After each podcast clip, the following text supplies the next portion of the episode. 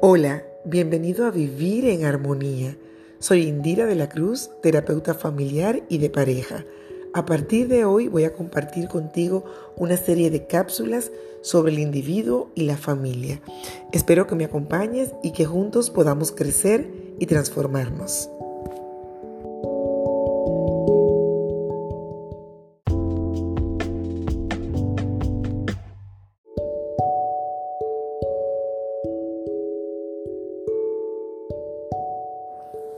Hoy vamos a hablar de los diferentes estilos de paternidad o maternidad que existen. Existen tres tipos de paternidad o maternidad básicos que la mayoría de la gente utiliza. Para ejercer una parentalidad bien tratante, sana y funcional, tenemos que ejercer un estilo de paternidad equilibrado. Vamos a hablar de los tres estilos ahora y vamos a definir cuál es el ideal.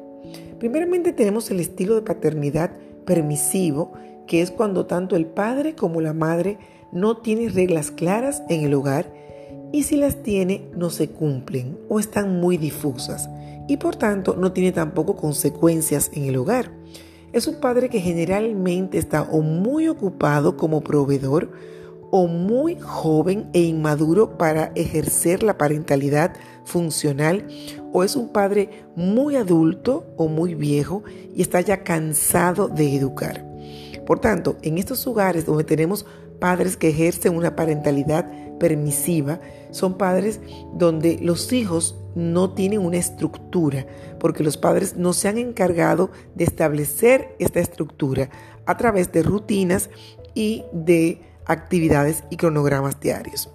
Tenemos también el estilo de paternidad autoritario. Estamos hablando de unos padres castigadores, punitivos, que tienen reglas muy exigentes eh, y que son padres con consecuencias muy fuertes para los hijos, muy desmedidas. Estamos hablando de padres que pueden llegar a ser violentos con sus hijos eh, porque definitivamente ejercen una parentalidad eh, maltratante.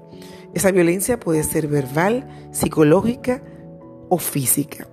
Y por último tenemos el estilo de paternidad o maternidad ideal, que es el padre democrático. El padre democrático es el padre que negocia con sus hijos, que tiene reglas claras en el hogar y por tanto también tiene consecuencias lógicas.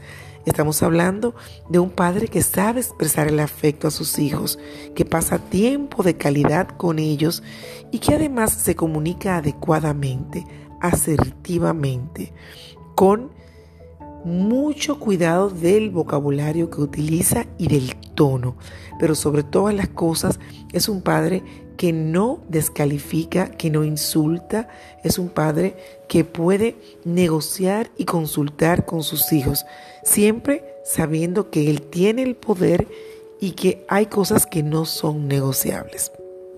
Hasta aquí nuestra cápsula de hoy. Espero que haya sido de su agrado y pronto nos volveremos a ver con otro tema muy interesante.